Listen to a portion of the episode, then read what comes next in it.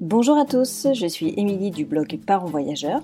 Chaque semaine, on va parler voyage en famille, mais aussi nous allons partir à la rencontre de certaines familles inspirantes. Alors installez-vous confortablement et bienvenue dans ce nouvel épisode.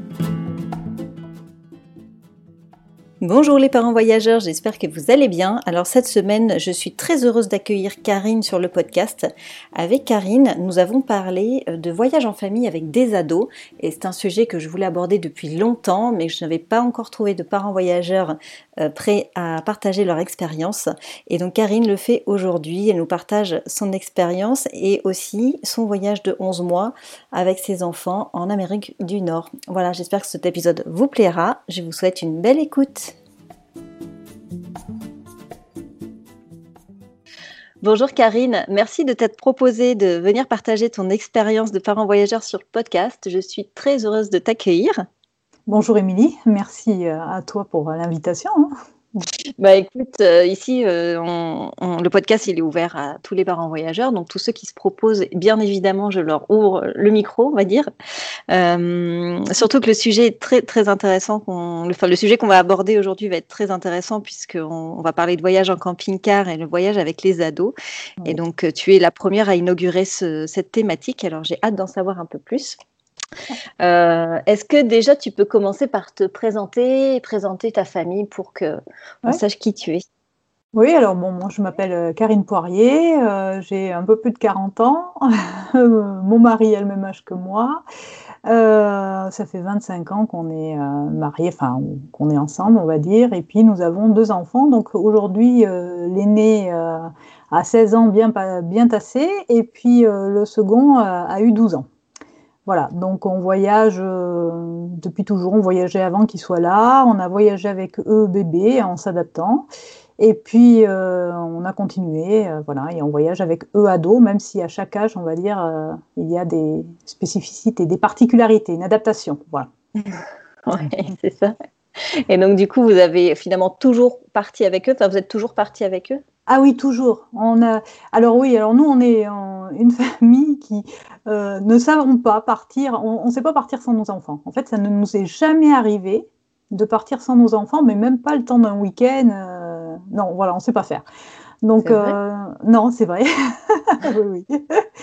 c'est vrai. Donc, on, non, on ne sait pas faire. Nous, le voyage, c'est associé vraiment à la famille, la découverte du monde. C'est vrai que bah, on ne voit pas aller découvrir, je ne sais pas, une, ville, euh, un pays sans, nos enfants, sans leur permettre cette possibilité. Donc on, est toujours parti avec eux.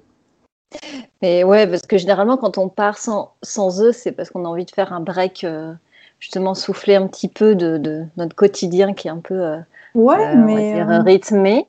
Mais non, vous n'avez jamais ressenti ce besoin euh, oh, je dis pas qu'on n'a pas ressenti le besoin, mais euh, ils ont été gardés, euh, bien sûr, par leurs grands-parents, notamment, par exemple, pendant un mhm. week-end. Mais c'est pas forcément des, moments que l'on a choisis, nous, pour aller euh, en balade ailleurs. Voilà.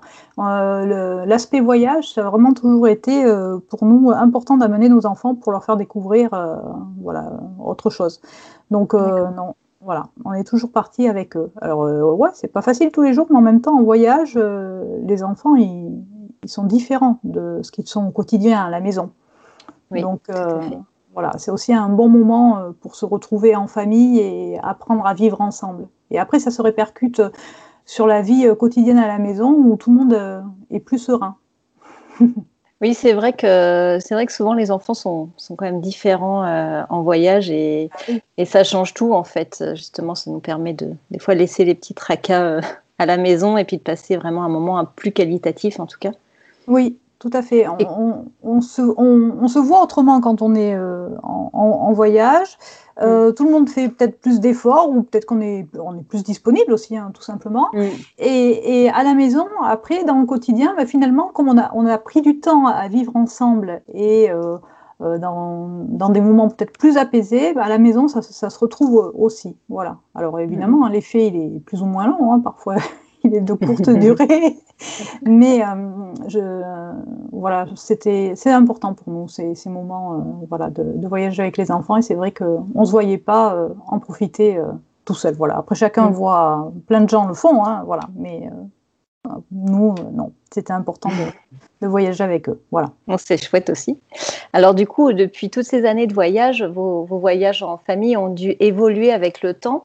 Est-ce que entre le moment où vous avez commencé à voyager avec eux quand ils étaient bébés et aujourd'hui, comment vous avez évolué? Comment vous étiez quel type de parents voyageurs vous étiez avant et comment vous êtes aujourd'hui? Alors, on a toujours été très organisés. voilà, euh, on avait besoin euh, de, savoir où on allait, euh, où on, allait s'arrêter. Enfin, c'est-à-dire que quand on a commencé tout jeune, on, faisait des, des, road trips sans jamais rien réserver. Bon, et puis au bout d'un moment, c'est vrai que la recherche de l'hôtel le soir, etc., ça, prend du temps. Et, donc, au bout d'un moment, on s'est dit, bon, quand même, si on organisait un minimum, sur place, après, on serait plus serein. Voilà, on serait plus cool. Mm. On passerait vraiment des vacances plutôt que de chercher des fois pendant trois heures un hôtel à notre prix. Bon, voilà.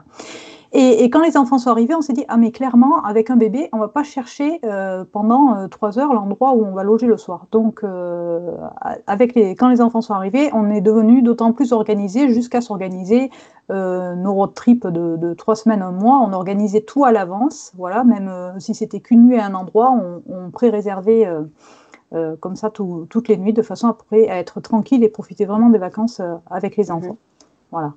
Et on a amené au début, bah, quand ils étaient bébés, comme tout le monde, hein, beaucoup de matériel, on était stressés. Euh, bon, voilà, beaucoup plus avec le premier qu'avec le second, hein, clairement. Avec le mm. second, c'était quand même plus zen. Voilà, et puis après, euh, bon, on a dit, on en a assez aussi de, déménager tout ça, euh, voilà, à chaque fois. le mieux, c'est de partir avec notre maison sur notre dos. Et puis, bon, enfin, pendant des années, on a cherché un camping-car. Et on a fini par en acheter un en 2014. Voilà. Et donc, du coup, les enfants, ils avaient quel âge quand vous avez commencé à voyager en camping-car? En camping-car, donc 2014. Euh, donc, un qui l'aîné avait 10 ans et euh, le second 6. Euh, D'accord. Oui, donc du coup, c'est assez facile pour eux parce que c'est un jeu en fait pour eux le, camping-car à cet âge-là, non?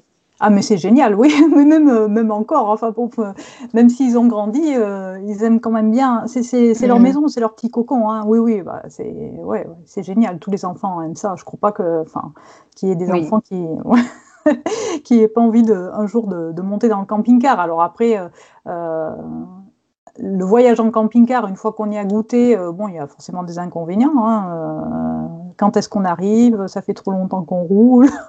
Oui. Euh, bon, euh, classique, quoi. Hein, voilà. Le camping-car, euh, c'est vrai que les enfants à l'arrière, ils sont bien, hein, ils sont confortables sur les banquettes, tout ça, mais bon, il y en a un qui est face route, l'autre qui est dos route, donc il faut qu'ils puissent supporter de circuler dos à la route.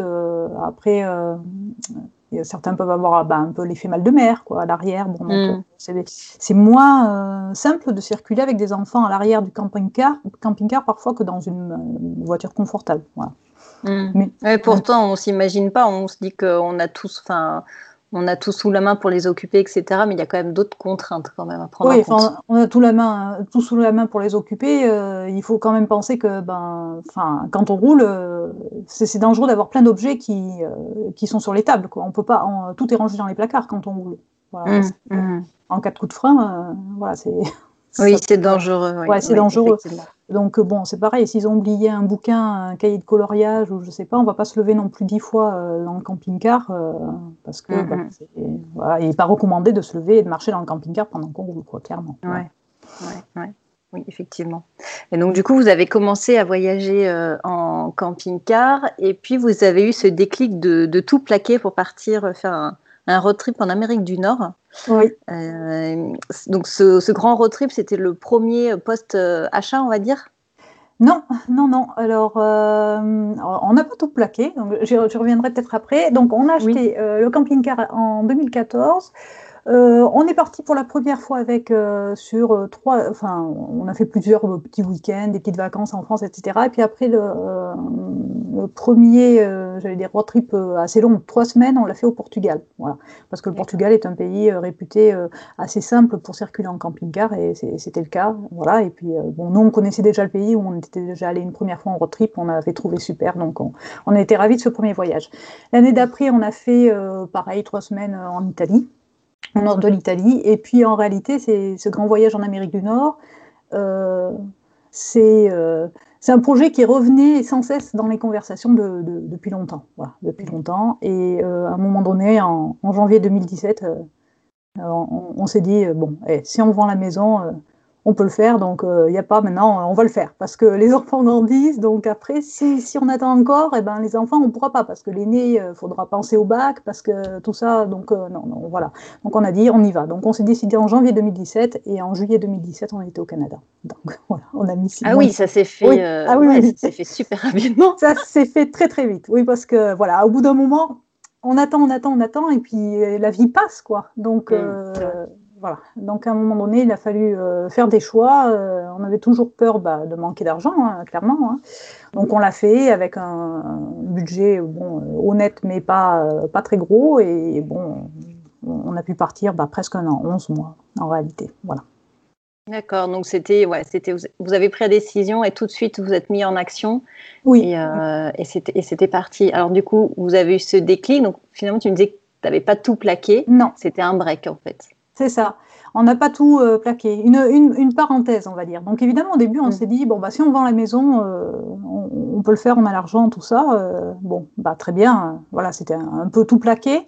bon, à l'époque, on était fonctionnaires tous les deux, donc on savait qu'on retrouverait un poste en revenant, même si on n'avait plus le poste où, on travaillait avant. Donc il y avait de fortes chances qu'on soit obligé de, changer de, région. Mm-hmm. Bon, bref, euh, donc euh, bon, on savait qu'on avait un emploi en rentrant euh, et la maison, la maison, il fallait la vendre. Bon, mais le plus jeune, ça a été très compliqué pour lui. Autant il était très partant pour partir en voyage, autant au bout d'un mois à nous voir nous activer, à commencer à ranger dans les cartons, appeler les agences, etc. le plus jeune ne voulait plus partir. Donc, ouais, c'était très compliqué parce qu'il a compris en réalité, donc on était en, 2017, il avait 9 ans, que bah, ça, impliquait qu'au retour, euh, on ne reviendrait pas dans la même école euh, si on avait vendu la maison. voilà. Donc c'était un peu compliqué euh, pour lui. Il avait besoin, c'est le, membre de la famille qui est le plus attaché à ses racines, je pense. Mhm. Et donc on a dit bon, il bah, faut trouver une autre solution. On ne vend pas la maison. Donc, euh, bon, ça a été un, montage financier. En fait, on a fait racheter euh, notre crédit euh, de la maison par un, organisme, comment on dit, c'est pas, pas, par une banque, mais par un organisme de crédit, voilà. Et comme les taux d'intérêt avaient baissé, etc., donc on a fait même une affaire financière et on a pu demander en même temps une rallonge de trésorerie. Donc comme ça, avec la rallonge de trésorerie, on a eu le financement pour le voyage et on a gardé notre maison. Voilà. D'accord. Donc on a ah oui, donc, oui, donc du coup, c'était beaucoup plus rassurant pour le petit de savoir qu'il allait retrouver sa vie d'avant euh, après le voyage. Quoi. et, vous, et vous aussi, finalement ou... Oui, quelque part, oui. oui, oui. Parce que euh, quand on est rentré, euh, bon, on s'est réinstallé à la maison. Parce que rentrer au bout d'un an et devoir encore tout recommencer, trouver un loyer, ou enfin, là, vraiment c'est vrai que c'était très confortable de rentrer comme ça. Je pense que. Oui, retrouver ses repères, sa maison, ah euh, c'est vrai que ça devait être quand même assez confort. Et si c'était si c'était à refaire, je, je pense qu'on même si on gardait pas euh, la maison, euh, on ferait en sorte de préparer notre retour avant de partir. Voilà, d'avoir un pied à terre, quelque chose. Aujourd'hui, vous n'êtes pas des nomades. Vous avez repris votre votre vie d'avant entre guillemets. Vous avez retrouvé votre, votre job. Euh, bah, mon mari a retrouvé son job et en plus, euh, là, euh, grande chance, il a retrouvé le poste où il était auparavant, auparavant, ce qui n'était vraiment pas garanti, donc ça a été une grande mmh. chance pour lui. pour moi, moi j'ai été mutée sur un autre poste, mais bon, l'un dans l'autre, c'était, on va dire que géographiquement, c'était pas mal. Mais en réalité, ce voyage, ça m'a donné l'occasion ensuite de, changer de, job, donc là, je, je ne suis plus fonctionnaire. Voilà. je suis euh, autrice et éditrice de, guides de voyage. D'accord, oui, donc euh, complètement différent. Quoi. Ah oui, complètement. Donc ce voyage a complètement changé euh, votre, enfin votre vie, votre manière de, de, voir les choses. oui, comment oui. Les... Pardon, excuse-moi. oui, oui peut-être que tu veux rajouter quelque chose sur ça? Non, non, ça change beaucoup de choses, mais finalement, l'impact n'est pas forcément euh, radical et immédiat. Voilà, ça, change beaucoup de choses. euh, de toute façon, quand on, quand on part comme ça, je crois que quelque part, c'est parce que euh, on a peut-être aussi besoin d'autre chose, parce qu'il y a peut-être aussi quelque chose dans notre vie, euh, soit qui manque, soit. Enfin, je, je, je, sais pas trop pourquoi on est parti. C'était, c'était voilà, une envie. Hein. Clairement, au bout d'un moment, il n'y avait pas de raison particulière. On était bien dans notre vie. bon, voilà, on avait juste envie d'un grand voyage avec nos enfants. Bon, voilà. mais je ne sais plus ce que je disais d'ailleurs, du coup, donc j'ai perdu le fil, tu vois. que du coup, c'était un break. oui, voilà. Et, que ça n'avait euh, pas radicalement changé votre. Non, ça n'a pas radicalement changé. Oui, puisque, bon, bah, rentrant, on avait, on avait notre maison, on a repris nos activités euh, qu'on avait euh, avant de partir, dans les clubs sportifs qu'on avait.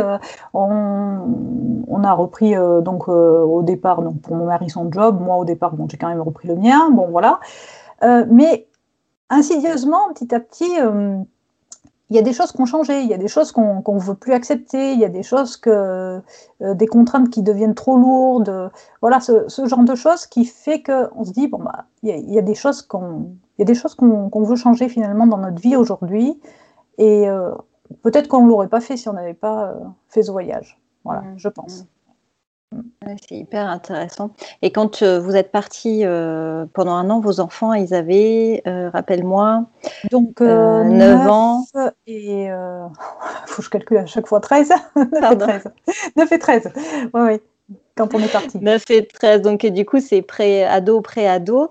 Comment, ils ont, comment ça s'est passé le, voyage avec eux, justement par rapport à cette phase de leur vie? Oui. Alors, bon, ils étaient partants déjà euh, tous les deux. Donc ça, déjà, bon, c'était gagné parce que euh, c'est pas évident, euh, avec, surtout avec l'aîné de 13 ans, où ils commencent déjà à voir un peu plus leurs copains, etc., de les couper comme ça de leur vie sociale avec des enfants de leur âge. bon, ils étaient tous les deux partants et sur place, ça s'est très bien passé. Après, ils n'ont jamais vraiment réclamé les copains qui leur manquaient. Ils avaient quand même gardé des contacts. Euh, avec les copains pour l'aîné surtout, et avec le plus jeune qui était encore au primaire, avec les copains plus, et avec l'école aussi. Voilà, donc il y a eu un lien avec l'école.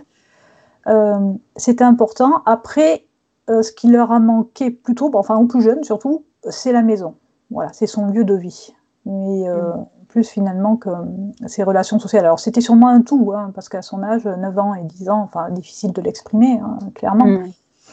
Mais euh, donc, ouais, ça s'est très bien passé. Bon, alors après, euh, l'école, bah, avec les parents, c'est pas facile tous les jours. Mais bon, ça se fait, euh, ça se fait aussi. Voilà, c'était une très belle expérience pour nous. Et donc, du coup, l'école, ils suivaient à distance via le CNED. Tu les avais inscrits au CNED ou tu t'étais organisé avec non, je m'étais organisée. Alors, je m'étais alors organisée. Donc moi, à cette époque-là, j'étais enseignante. Mais euh, en, collège, j'étais prof d'histoire géo. Euh, bon, alors euh, je savais où aller chercher en fait les programmes de l'éducation nationale, tout ça, et je savais un petit peu comment les décortiquer. Voilà. On va dire que ça, ça m'a aidé. mais après, bon, bah, on a fait tout seul et on avait acheté si, des, des cahiers d'exercice dans le commerce, voilà, en librairie. Hein. Mhm. Euh, de grands éditeurs, hein, Atier, Hachette, euh, etc., Nathan, euh, Bordas, peu importe, voilà, mhm. pour avoir une banque d'exercices voilà, à disposition. Mais on a suivi bah, le programme de l'éducation nationale qui est en ligne, hein, disponible pour tout le monde, voilà. et puis on, avait donc cette banque, cette banque d'exercices à disposition, voilà. Et on n'a pas du tout, on n'a pas souscrit au CNED, on n'a pas souscrit à un quelconque cours par correspondance.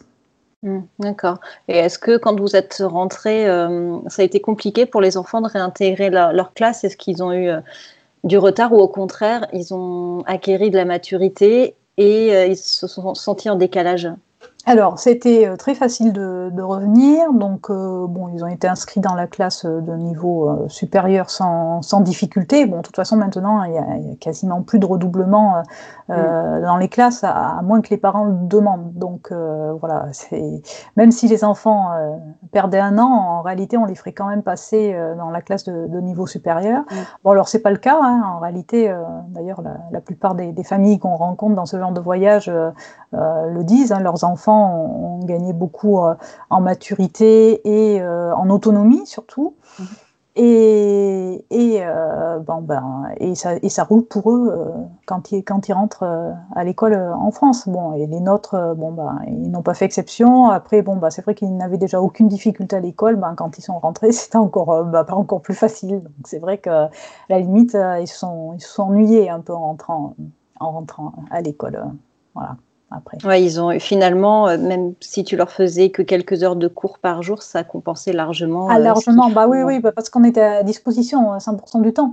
Donc, être, avoir un adulte à disposition qui est là pour expliquer si on ne comprend pas, pour reformuler un exercice, voilà, à la demande, c'est précieux. On gagne un temps fou mm. par rapport ben, à un enfant qui est noyé au milieu de la classe. Hein, ça, mm. voilà.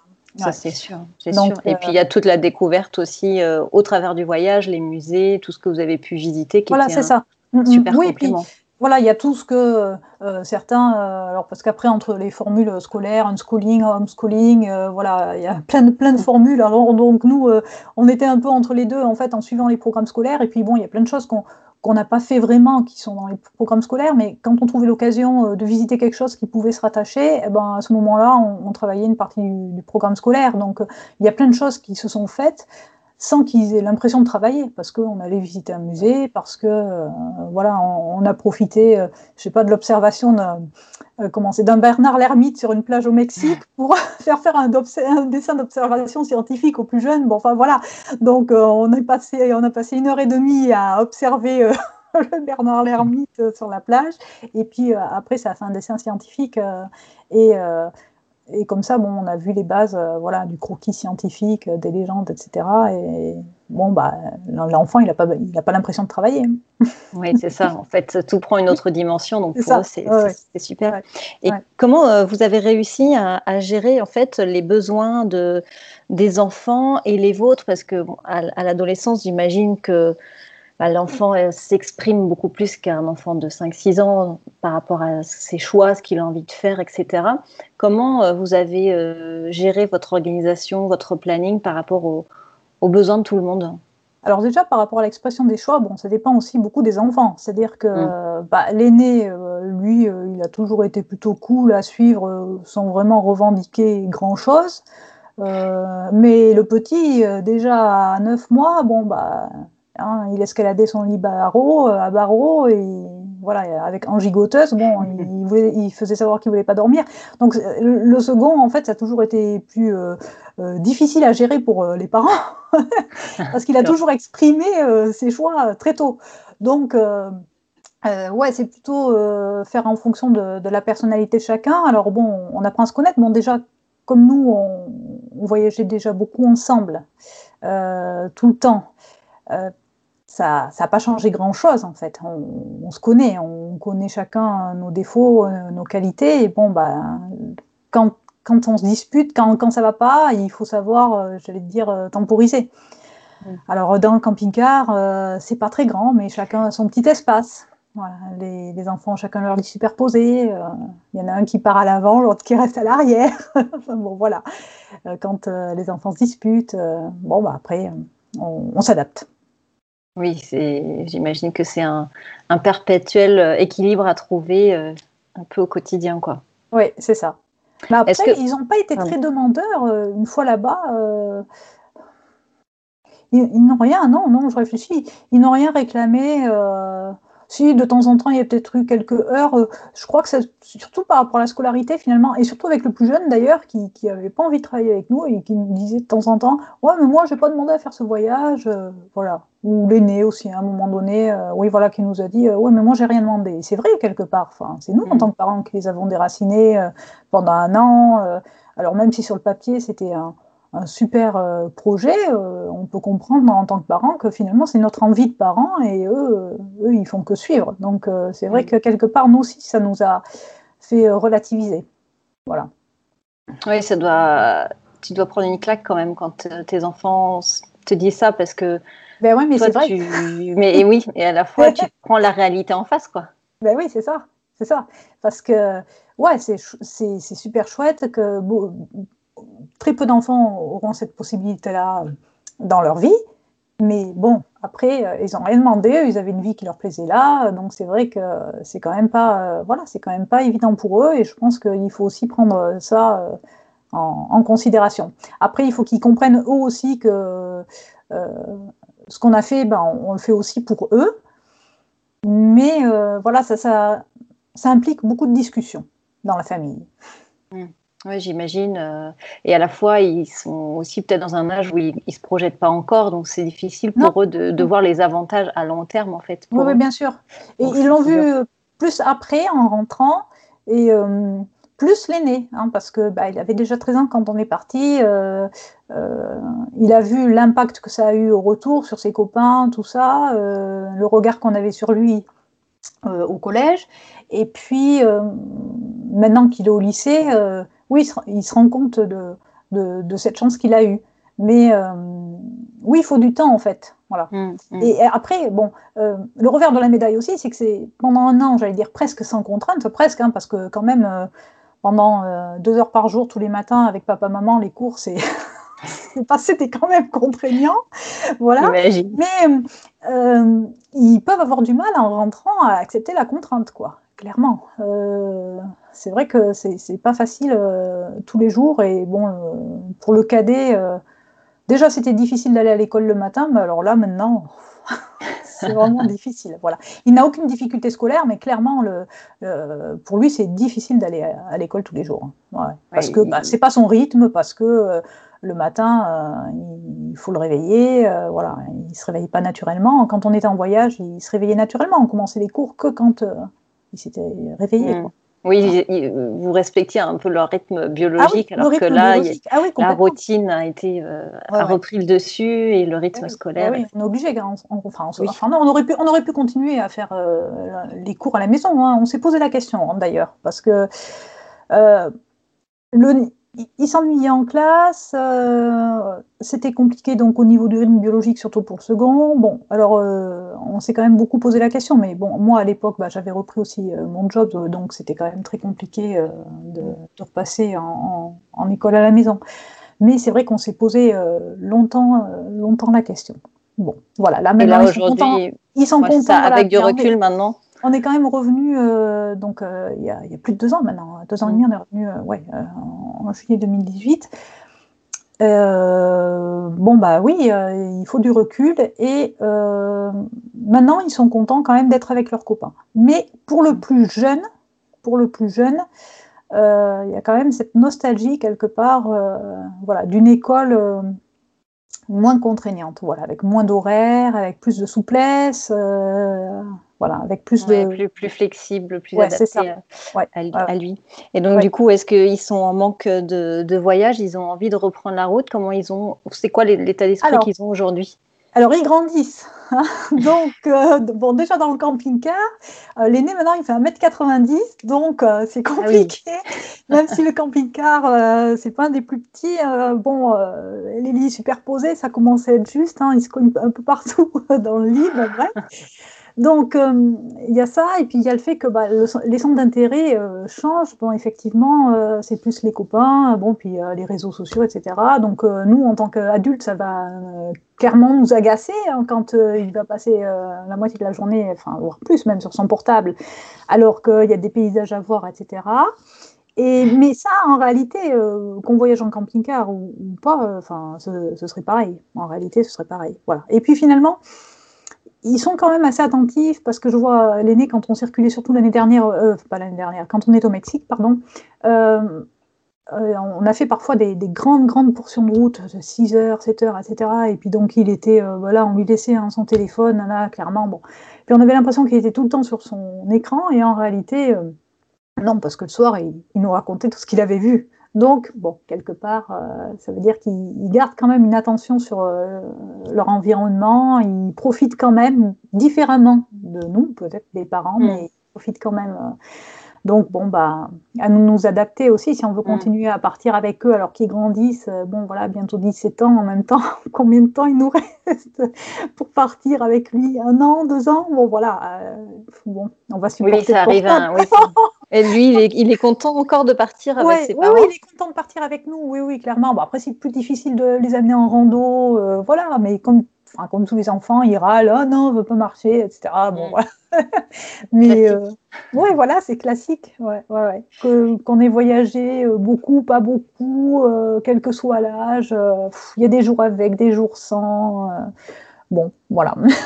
Après, c'est vrai que tu as raison. Je pense qu'il y a aussi le fait d'être OK avec le, le fait qu'ils soient ados et qu'ils ne vivent pas le voyage comme vous, vous le vivez, même si ce sont des, des week-ends, par exemple. Bah, si lui, il est un peu sur son téléphone, c'est sans forcément tout laisser faire, mais se dire, voilà, lui, il vit les choses à sa manière et ça peut être une clé, du coup, pour éviter. Euh, parce qu'après, si on interdit tout, de toute façon, bon, on va être dans le conflit. Et puis, euh, mm. clairement, euh, dans le conflit, je ne crois pas que les vacances seront bonnes, ni pour lui, ni pour nous, hein, parce que mm. ça devient vite intenable. Hein, voilà, bon, puis en camping-car, donc on est toujours à quatre, voilà, ensemble. Même, oui, même, la proximité. même, enfin, quand on va, euh, je crois que c'est cette année pour la première fois, où quand on va dans un camping, on les laisse tout seuls au camping-car. Donc, t'as qu'à voir. Et dans un camping, donc même pas en sauvage. Enfin, donc c'est, on a vraiment du mal à laisser nos enfants, voilà. Et euh, ouais, et pour leur laisser vivre aussi, euh, aussi leur vie, quoi. Je pense que c'est important. Ça leur permet de s'approprier le voyage. Mm. Mm, tout à fait. Est-ce que tu aurais des conseils à, enfin, d'autres conseils à partager euh, aux parents qui, voilà, soit qui arrivent bientôt dans cette euh, transition pour leurs enfants, euh, ou, des ou des parents qui, n'osent pas partir avec leur ado pour X ou Y raison Quels conseils tu pourrais en retirer de, tout ce que tu, as vécu et ce que tu vis maintenant encore? La clé, je dirais que c'est de, de s'adapter. Alors, je ne sais pas, certains diront que c'est aux enfants de s'adapter aux parents. et d'autres l'inverse. Je pense que c'est à chacun dans la famille de, de, faire euh, un pas vers l'autre, hein, en fait. Donc, euh, je pense que c'est ça, c'est arriver à, à, relativiser et puis à respirer de temps en temps quand euh, on sent que la pression monte. Euh, ouais, parce que bon bah voilà, personne n'est infaillible. Hein. De temps en temps, en tant que parent, euh, on s'énerve, euh, on s'énerve, voilà, parce qu'on n'est pas d'accord sur leur façon de voir les choses et eux pas d'accord sur la façon que nous on a de voir la vie. C'est normal, c'est le conflit de génération après. Bon, voilà. Mm, mm. Mais je pense que faut pas s'arrêter à ça et puis bon, puis bah, bah, même si on se dispute, après, bah, en discuter ensemble, essayer de toujours de, relativiser, puis voilà, de faire un pas vers l'autre, toujours. Voilà, c'est ça. Je pense que c'est ça. Et de respecter aussi, bah, finalement, euh, des moments pour chacun. S'il y en a un qui a envie de s'isoler, eh ben, de, le, de, le, laisser, euh, de le laisser s'isoler, parce qu'il y a un besoin. Euh, voilà. Que les enfants respectent aussi l'espace des parents quand les parents ont besoin, et de même pour des parents pour, pour les enfants. Voilà. Puis en mm. général, ça, ça roule. À peu oui, ça roule. Après, c'est les vacances, alors c'est aussi le moment de lâcher prise. Peut-être euh, par rapport à un quotidien qui peut être peut-être un peu chaotique dû à un, rythme, mais là, pour le coup, euh, les vacances, c'est aussi. Euh, mais c'est difficile. C'est difficile parce qu'en fait, quand on part en vacances, on est encore dans le rythme du, boulot, de la maison, de tout ce qu'on a à faire. En fait, souvent, on, on, est en congé le vendredi soir et le samedi, on part. allez, on. Enfin on est à fond. Euh, et, en réalité, on a du mal à décompresser euh, en vacances. Et, c'est vrai qu'il faut vraiment beaucoup de temps pour pouvoir vraiment décompresser. Dans, notre grand voyage, quand même, on est parti 11 mois. Bah, les trois premiers mois, on était quand même en stress. Hein. Euh, on s'est rendu compte qu'on avait réussi à être plus apaisé, mais il avait, il avait fallu attendre bien, bien 3-4 mois avant de changer euh, vraiment de rythme, parce qu'au début, on, on, leur mettait, on leur mettait trop la pression aux enfants. On leur mettait trop la pression le matin. Bon, allez, tous les matins, on travaille, on fait ci, après on roule. Bon, enfin, c'était non, c'était trop, trop intense. Donc, euh, au bout d'un moment, on a dit bon, stop, euh, on arrête là. Il n'y a, a, rien qui nous oblige. on n'a pas d'obligation de travail, on n'a pas d'obligation des horaires scolaires, et on est encore en train de se créer des obligations. Donc, à un moment donné, il faut arrêter ça. Et donc, c'est vrai que par rapport à notre euh, itinéraire de départ, par exemple, pour ce grand voyage, euh, on, en a, on en a beaucoup éliminé pour pouvoir euh, prendre le temps, en fait, tout simplement. C'est hyper intéressant ce que tu dis parce que ces trois mois, en fait, vous avez eu besoin de trois mois pour vous rendre ah compte que vous étiez finalement, vous viviez pas votre voyage, vous avez reporté votre quotidien et c'est fou ça. Hein. On est, on est vraiment, vraiment conditionné quand même pour, Alors peut-être qu'il y a des gens qui vont mettre moins de temps que nous, hein, d'autres plus, etc. Je, ne sais pas.